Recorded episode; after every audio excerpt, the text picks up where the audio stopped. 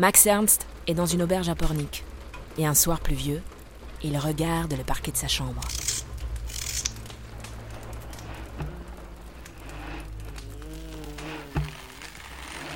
Posez une feuille de papier sur une planche en bois et frottez à la mine de plomb.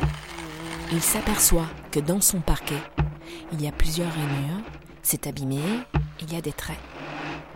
Et il voit des images qui commencent à apparaître. Regardez attentivement le dessin ainsi obtenu. C'est un peu comme quand on regarde les nuages. Au bout d'un moment, on voit des formes dans les nuages, on voit des personnages, on se raconte des histoires.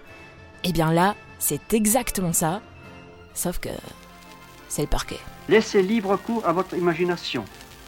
Des personnages commencent à apparaître, des formes se dessinent, et il va créer comme ça tout un univers. Des yeux d'abord, des têtes après, des danseuses de music hall, des êtres mythologiques, des rochers, des inondations et toutes sortes d'images contradictoires.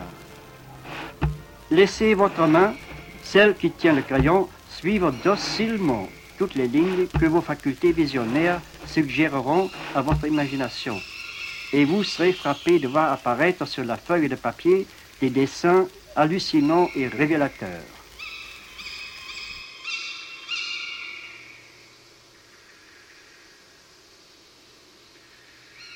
La forêt chez Max, elle est souvent étrange. Ça lui rappelle ses premières découvertes de la forêt où il y a d'un côté quelque chose de très merveilleux, mais aussi quelque chose d'assez angoissant. On a l'impression que c'est une forêt que l'on peut à peine pénétrer. On ne peut pas rentrer dedans, on est face à ses troncs, et on ne nous laisse pas la possibilité d'y entrer, comme si euh, on n'avait pas le droit. Ou comme si cela pouvait être dangereux pour nous.